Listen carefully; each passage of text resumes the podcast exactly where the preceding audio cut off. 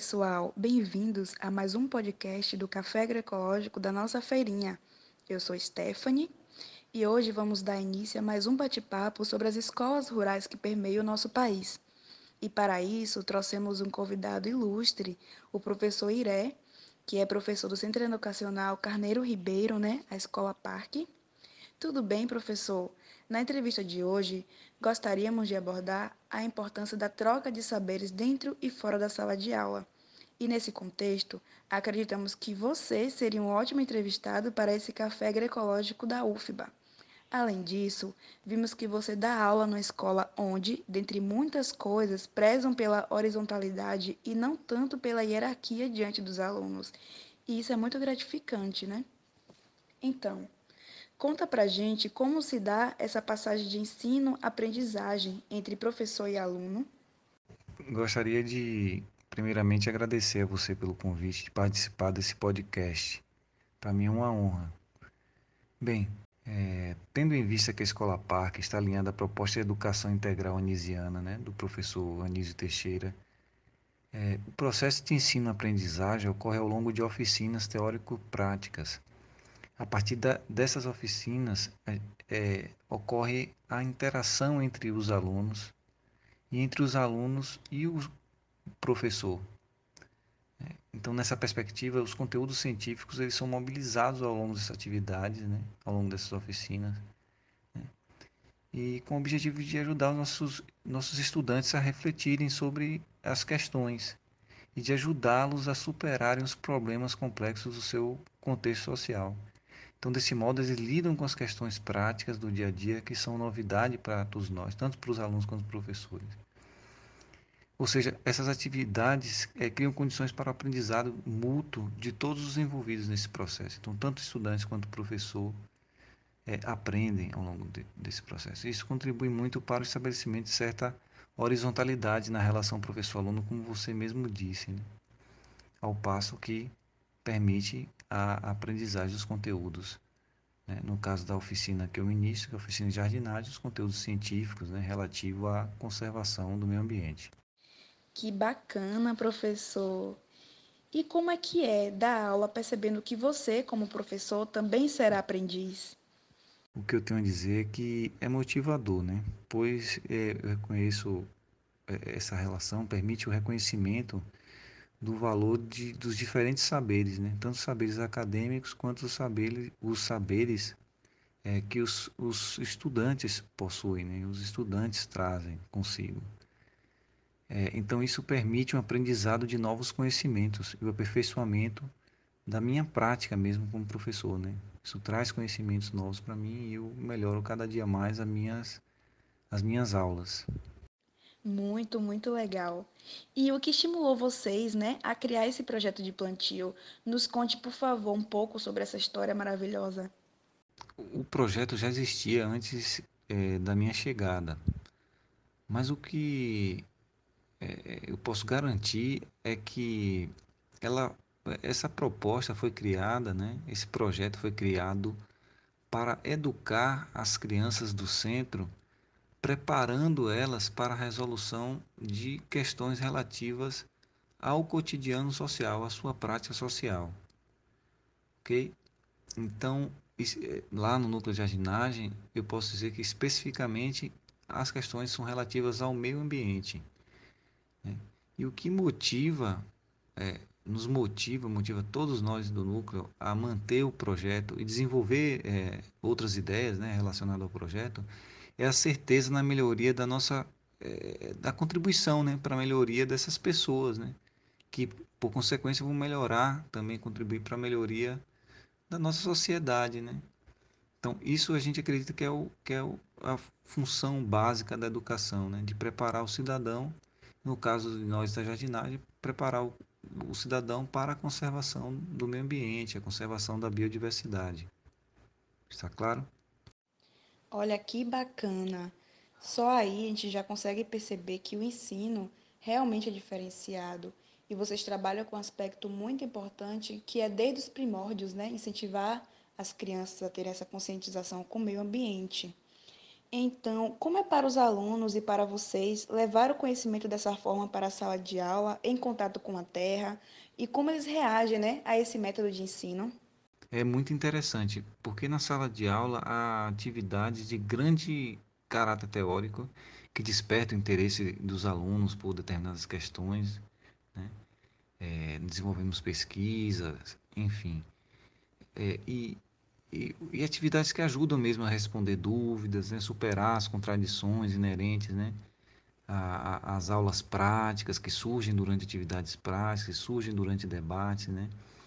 E, e, nessas aulas práticas, os estudantes podem notar a aplicabilidade daquilo que, daqueles conhecimentos, né? Eles podem aplicar aquele conhecimento que aprenderam lá na sala de aula, né? Então, uma proposta de ensino integral, ele tem essa, esse momento é, teórico, de fundamentação teórica, mas tem uma parte de desenvolvimento de atividade prática, e aí é um processo que se realimenta, retroalimenta. Então, a, a, tem a aula teórica que, teórica que fundamenta a prática e a prática que dá sentido à teoria, né? dá sentido às aulas teóricas. Né? Então, a gente pode notar que os estudantes se engajam em questões, questões sociocientíficas, né? E conta pra gente, professor, se nesse projeto, na horta de vocês tem punk, e o que vocês definem, né? É, o que seria essa, essas punk, para nossos ouvintes saberem mais um pouquinho? Sim, temos punks. É, entendemos como punks as plantas alimentícias não convencionais, ou seja, aquelas plantas que não são encontradas tão facilmente nas gôndolas e nas prateleiras dos supermercados, né? E que tem sido desvalorizada, né? E consequentemente caída assim no desuso da população. Então, normalmente são plantas altamente nutritivas e que são resistentes às condições adversas. Né? E grande parte delas são plantas espontâneas, que crescem espontaneamente, ou seja, é, que eu quero dizer, que elas crescem sem ninguém plantar. Né? Então é muito fácil o cultivo. É, no cenário atual, percebe-se a importância em inserir alimentos nutritivos e livres de agrotóxicos no cardápio. É, como é o punks estão inseridas nesse contexto, na escola, com os alunos, entre vocês?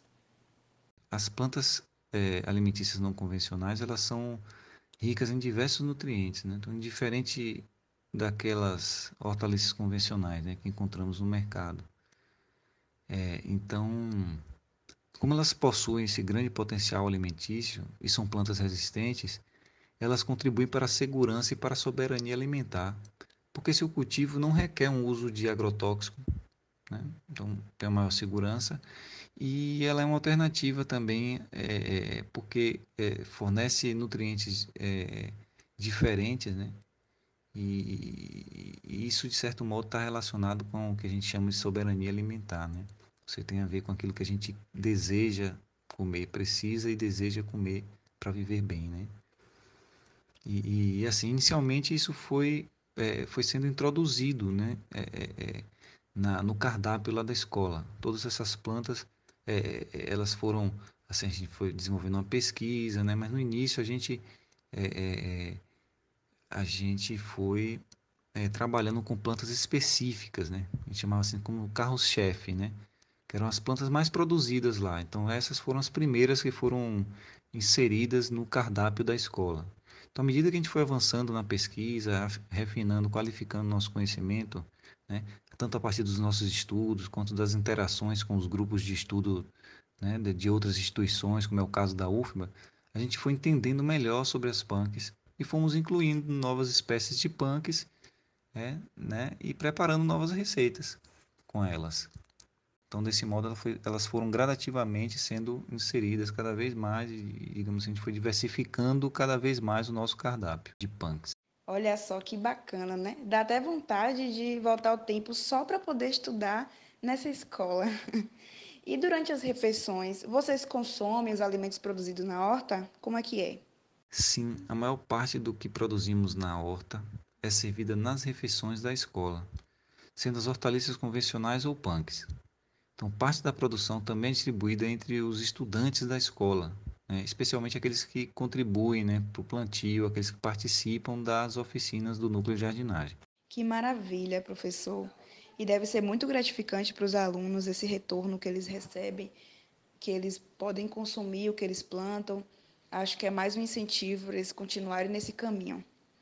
É, mas, infelizmente, professor Iré, estamos finalizando a entrevista. É, porém, a ideia desse podcast é que seja um espaço de dar voz e também uma ponte entre agricultores, consumidores, ouvintes e amigos. Então, você gostaria de deixar uma nota ao público sobre a escola, algum recado? O espaço é todo seu. Muito obrigada pela sua participação. Sim, gostaria de dizer que não paramos durante a pandemia. Este ano, para a gente, embora tenha sido um ano muito duro, né, muito difícil, de muitas perdas, também é um ano muito especial, porque é o, ano, é, é o ano que a gente comemora os 120 anos de nascimento de Anísio Teixeira. Então, por isso, a gente tem publicado bastante no nosso Instagram.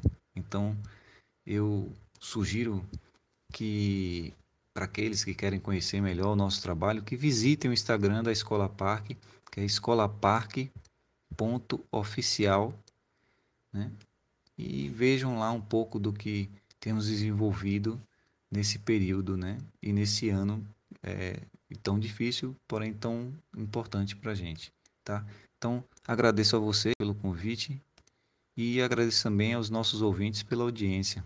Queria deixar com vocês um forte abraço e até a próxima.